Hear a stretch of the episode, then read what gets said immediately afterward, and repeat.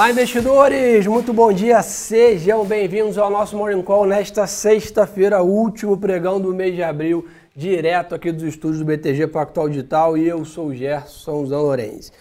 Turma, para começar aqui rapidamente é, falando um pouquinho do mercado internacional, depois, é claro, vamos ao que interessa, fazer um breve né, comentário aqui do Brasil também, depois vamos bater um papo e um resumão de todo o mês de abril.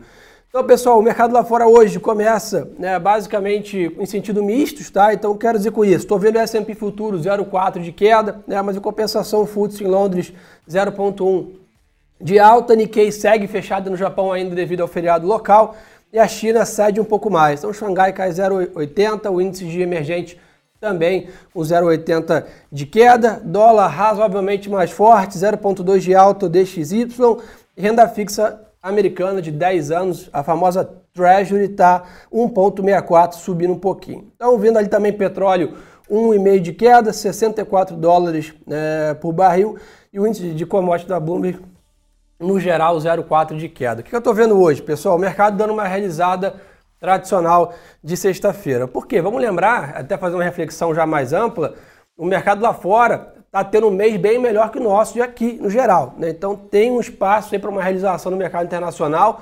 Os principais índices sobem né, no mês bem mais do que o Ibovespa. Então a gente está vendo alguma realização no mercado né, é, internacional. Né? A ideia é que o, o, isso acaba também né, pressionando um pouco os ativos aqui.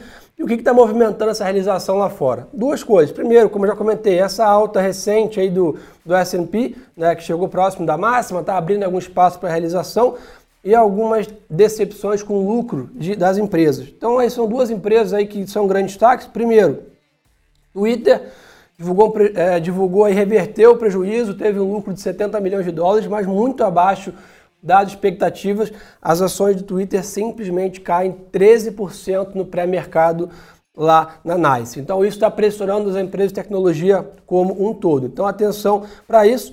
Na parte né, positiva, novamente uma surpresa aí com o balanço da Amazon, é 8,11 bilhões de dólares no primeiro trimestre de lucro líquido e as ações sobem 2% no pré-market da Nasdaq. Então a gente está vendo o mercado meio dividido, né, otimista com é, Amazon, pessimista com Twitter. Então isso pesa, mas eu acho que eu particularmente imagino que o maior impacto hoje tá, é essa realização mais forte aí no final do mês, o mercado sem grandes né, direções. Ontem, não sei se né, todos acompanharam, tivemos aí né, a, a, fala do Federal Reserve, né, o Banco Central americano, né, uma postura mais dovish. O que, que é isso, pessoal? Uma postura inclinada a juros baixos nos Estados Unidos. Isso deixou o mercado ainda mais otimista com o mercado de ações como um todo, ou seja, os Estados Unidos vai manter os juros baixos por mais algum tempo prolongado e, além disso, manter a recompra de títulos. Né? Os Estados Unidos segue comprando títulos americanos de renda fixa, injetando dólares na economia. Isso é que a gente chama de uma medida expansionista, uma medida que estimula a economia. Então, isso deve continuar por um tempo. Então, o mercado vê isso com bons olhos. No continente europeu, que tem para a gente comentar? PIB da zona do euro, 0,60 de queda ali, mas além disso, acima das expectativas. Por isso que a gente está vendo até Londres performar um pouco melhor é, e as principais bolsas na Europa também. Então acho que isso favorece um pouquinho. Commodities, como eu comentei com vocês, petróleo cede um pouco, 1,50 de queda, mas lembrando, estamos aí com uma semana muito forte para o petróleo.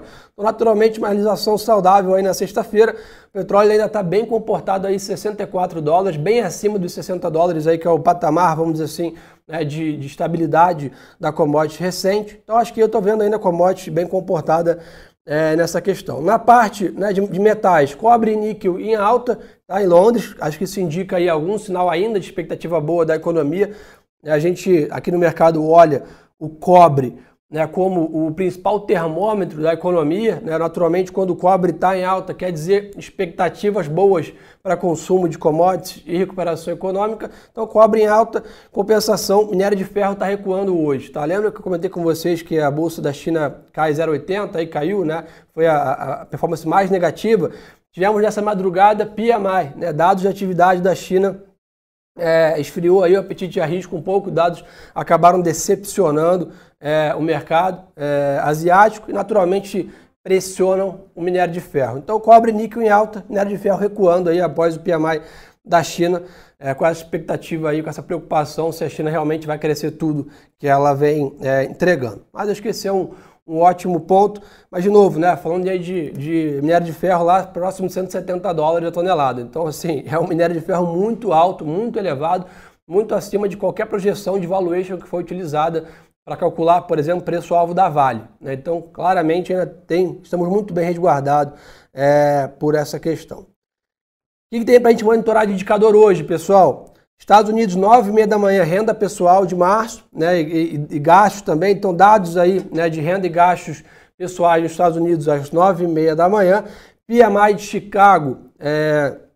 e sentimento de Michigan às 11. Então tem dois indicadores importantes, 9 e meia e 11 da manhã. Não são indicadores de peso como payroll, como PIB, por exemplo, mas são indicadores nível 2, vamos dizer assim, que tem que monitorar, né? ainda mais num dia hoje que o mercado já está ali é, um pouco mais é, pessimista. Então temos que redobrar a atenção nesses horários, 9 e meia e 11 da manhã. Esse é um pouco do resumo né, do que tem no mercado internacional. Olhando para o mês de abril, foi um mês bem positivo para, os mercados desenvolvidos como um todo. Né? Vimos aí uma redução boa na renda fixa, dólar né, americana, dólar mais fraco, commodities em alta e bolsa em alta. Então foi um, um mês de abril, pelo menos, né, que tudo indica é, de apetite a risco no mercado internacional. Os investidores precificaram uma melhora drástica da pandemia no hemisfério norte, somado a uma postura né, bem expansionista dos bancos centrais, principalmente o americano, com os estímulos econômicos que foram anunciados. Então, abril vem para se encerrar como um mês muito positivo é, no mercado internacional, apesar do Brasil também estar tá aí né, com 2,90 aí de, de performance acumulada no mês de abril, lá fora a gente está com uma performance bem acima disso. Então, está caminhando né, para ser um mês é, positivo no mercado internacional, somado a essas questões que eu comentei com vocês. Sucesso na pandemia, recuperação econômica e também estímulos dos bancos centrais. Esse é um pouco do que foi rapidamente o mês de abril para os mercados internacionais. Mas Brasil, turma, vamos ao que interessa, falar aqui né, do no... que, que nós temos para mostrar nesse último pregão de abril. Temos aí taxa de desemprego às 9 horas da manhã, então o PNAD divulgando aí taxa de desemprego, resultado do setor público também é, é, sendo divulgado hoje, mas o grande destaque do dia fica para quê? Leilão da SEDAI na B3. Então temos a presença do presidente Jair Bolsonaro e do ministro da Economia Paulo Guedes nesse leilão. Então, presidente Bolsonaro e Paulo Guedes juntos, né, às duas da tarde. Então, atenção para esse movimento.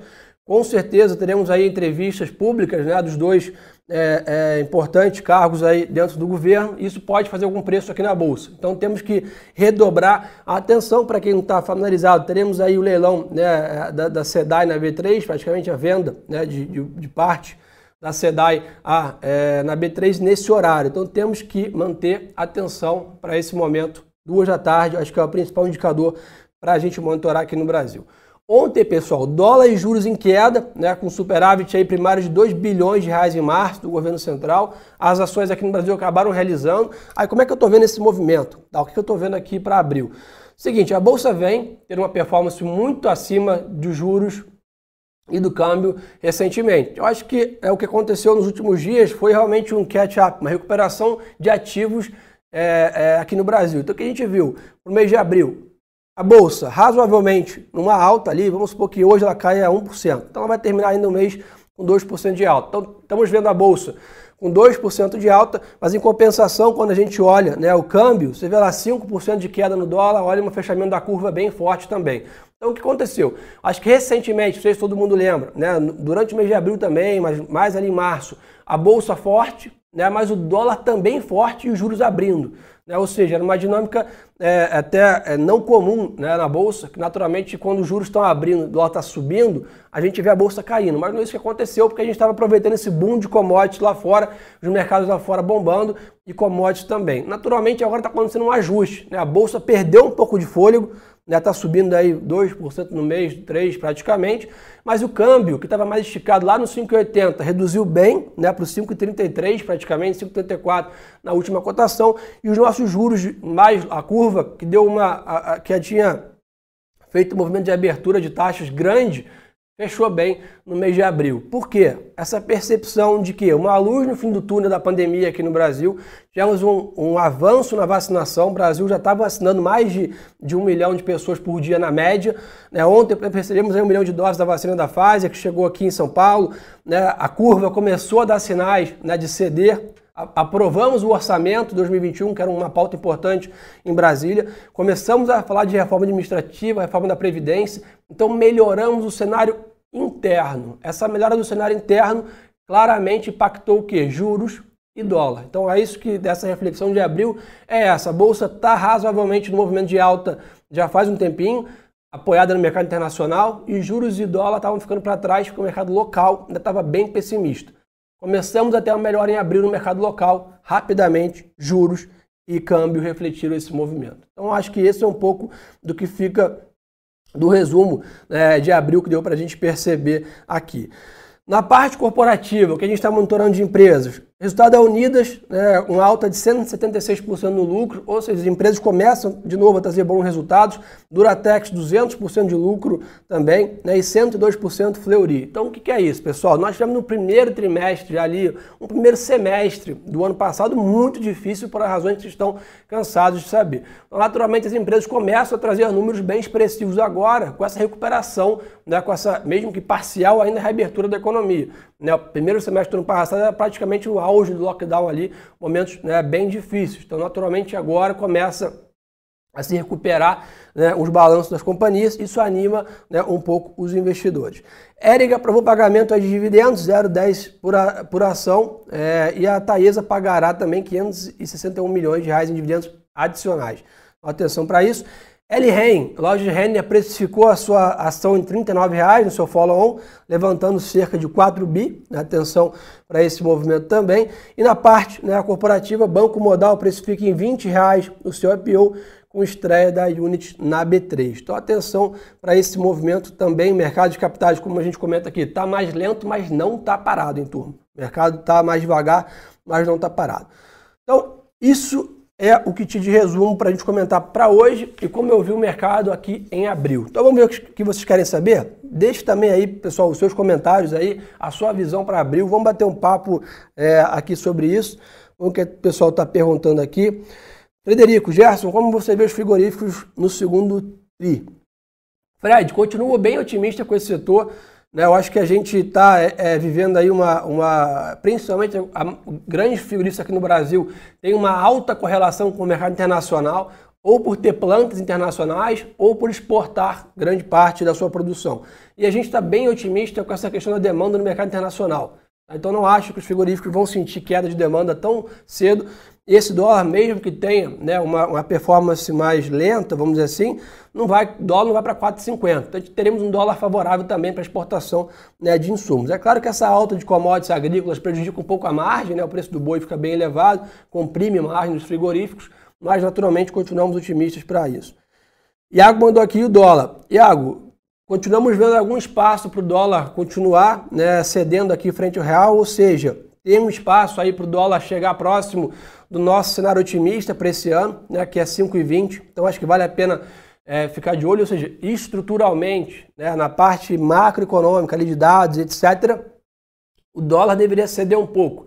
Por quê? Os Estados Unidos está claramente dizendo que os juros vão ficar zero ou praticamente zero por um bom tempo, e o Brasil na outra ponta subindo juros. Então, todos aqueles morning calls que eu explicava para vocês que a gente estava reduzindo juros, isso prejudicava né, a nossa moeda, agora virou um pouco a história. Então, os Estados Unidos com juros flat, parados, e a gente subindo juros no Brasil, tende a favorecer o real. Né? Então, a ideia é que tem um espaço estruturalmente para a nossa moeda se valorizar um pouco, mas ela não vai muito longe, porque a gente já tem toda essa questão de problemas ainda da pandemia, fiscais aqui no Brasil e etc. Mas acho que tem mais um espaço aí né, para o real apreciar um pouquinho mais. É, Yuri mandou Gerson, economia da zona do euro. Yuri, é a mais complexa aí, tá? A gente viu, viu o PIB, inclusive, da zona do euro até surpreendendo positivamente, mas sem dúvida é, é uma região que mais sofre aí dentro dos continentes. Inclusive, a emergente está muito bem nessa expectativa de recuperação, né? principalmente a China aí puxando todo esse esquema. Os Estados Unidos também muito bem com esses estímulos, mas realmente a zona do euro ali tá, é o que mais nos preocupa nesse momento para ficar de olho. É, vamos mais o que a turma quer saber aqui. É, bom dia, quanto está caindo minério de ferro? Renan, está caindo 1,5, tá? Minério de ferro está realizando 1,5% aqui. Carlos mandou aqui, quando os bancos decolam? Estão muito amassados. Carlos, eu acho que posso estar queimar a língua aqui, mas é a minha grande aposta aí para o segundo semestre. Né? Eu acho que particularmente é o setor mais amassado na Bolsa que tem mais upside. A gente está, acho que as próximas duas semanas vão evidenciar os balanços dos bancos. Santander veio já dando um ótimo resultado. Nas próximas semanas temos aí Bradesco, Itaú, outras é, grandes bancos divulgando resultados. Eu acho que é um setor para ficar de olho. Ontem sofreu de novo, né? Então acho que fiquem de olho no, no, setor bancário. Igual eu falei muito tempo aqui do setor de frigoríficos, depois aí nos últimos meses, né, alta surpreendente, eu venho falando do setor bancário também, pessoal. É, vamos ver o que a turma quer saber aqui. Jonas mandou, Gerson, quais perspectivas do varejo? Jonas, eu particularmente também vejo o setor de varejo físico bem amassado. Tá? Varejo online eu ainda estou um pouco pé atrás em relação a preços, tá? mas se a gente olhar o varejo físico, algumas lojas como Renner, mesmo, né, lojas americanas, estão bem amassadas, né, com essa pandemia ainda, com impactos monstruosos em seus balanços. Mas olhando para o segundo semestre, essa luz no fim do túnel também da pandemia, olhando em questões de preço, tem upside no varejo físico. Então, a Gerson tem que apostar em algum varejo. Eu ainda prefiro ter um pouco, talvez uma grande aposta no varejo físico. Se fosse que aumentar a posição, entre aumentar o online e aumentar o físico, eu acho que tem mais upside atualmente no físico com essa retomada aí né, das economias. É, vamos ver o que o pessoal mais está perguntando aqui. Gerson Braskem, materiais básicos continuam bombando, vai continuar bombando, apoiado nesse mercado internacional. Eu acho que segue firme é, como um todo. É, vamos ver o que o pessoal quer saber aqui. É, tá, tá, tá. É, o pessoal do Instagram está mandando aqui. Fundos imobiliários chegaram no fundo do poço. Marco mandou. Eu acho que é um setor que está bem também, né? Setor de ativos bem, é, é, é, vamos dizer assim, oprimido, amassado, né? Mas realmente acho que é uma, é uma situação estrutural da indústria, um momento de transição. Né? Eu acho que principalmente a pandemia, lançamentos de ativos, né? Teremos né, volta ao normal, escritórios, não. O que, que vai ter de mudança ali nessa visão? Né? Muitos fundos também com parte educacional, faculdades, teremos volta de aulas presenciais ou não. Então essa dúvida deixou um sentimento ruim no setor, mas que eu acho também, né? se a gente olhar o IFIX ali, não vejo muito mais espaço para drill down aí nessa, nessas cotas, que é muito mais também um upside. É claro né, que eu acho que essa alta da Selic, esse sentimento que criou a Selic vai subir muito, né? 0,75 na última, talvez 1% nessa agora na próxima reunião mudou. Eu acho que a chance de 1% na próxima reunião caiu muito. Então acho que tem algum espaço para os investidores voltarem né, a olhar os ativos é, é, retomada de confiança para renda variável. Acho que muitos investidores tinham fundos imobiliários como ativos de renda. Veio a pandemia, eles viram os ativos caírem 20%, 30%, assustou muito os investidores né, que não estavam acostumados com essa volatilidade. A renda fixa voltou a ficar um pouco atrativa ali, pagando uma taxa maior no CDB do LCA. Mas acho que é um momento né, de, de transição do setor que não perdeu em nada a sua, a sua característica, isenção de imposto de renda, ativos e imóveis, com relação boa com inflação. Então, acho que, de novo, é só um período de, de adaptação, os fundos devem voltar é, a andar. Obrigado aí, Bruno. Deus te abençoe também, meu amigo. É, vamos ver mais o que vocês estão querendo saber aqui. É, as ações da Oi, Dani, nenhuma novidade ainda, tá? Mas continuamos muito otimistas aí com as ações da Oi. É, é, é um case de longo prazo, pessoal, sem dúvida, mas continua dando bons resultados. Vamos mais o que o pessoal quer saber aqui. É... Embraer triplicou de setembro para cá. Paulo, sem dúvida, né? O setor começa a dar sinais de recuperação, inclusive o setor aéreo também aqui, né? Gol, Azul e etc., dando sinais é, nessa questão. Turma, então acho que por hoje é só, mas eu tenho um recado muito importante para vocês não esquecerem de fazer uma ação aí que faz total diferença nos seus trades. Pessoal, segue aqui o meu Instagram, arroba Eu solto aí uma enxurrada de conteúdo para vocês, de notícia, educacional, novidade de produtos. Então segue lá o meu Insta, a gente troca ideia lá. Manda direct aí, a gente troca ideia, responde sobre ativos, bate papo. Então manda aqui no arroba para a gente conversar. E além disso, turma, marca o nosso Morning Call aí, posta, vamos crescer nesse nosso encontro aí em plena sexta-feira, quase 3 mil pessoas com a gente. Então, muito bacana essa nossa iniciativa. Obrigado a todos aí pela super confiança de sempre. Já está nosso podcast no ar também, então procura lá no Spotify, no SoundCloud, no Deezer, BTG Pactual. Digital, ou Morning Call, é, ou o Radar da Semana. Tem uma enxurrada também né, de podcasts nossos. Eu também gravei ontem com a Marcele, Stephanie Birman, nosso economista, falando de maio, o que, que vem também. Então procura lá o nosso podcast Radar da Semana. Ou seja, pessoal, tem para todo mundo aqui gosto de notícia. Quem quer ouvir, quem quer ler, quem quer ver. Ou seja, aproveitem o tempo.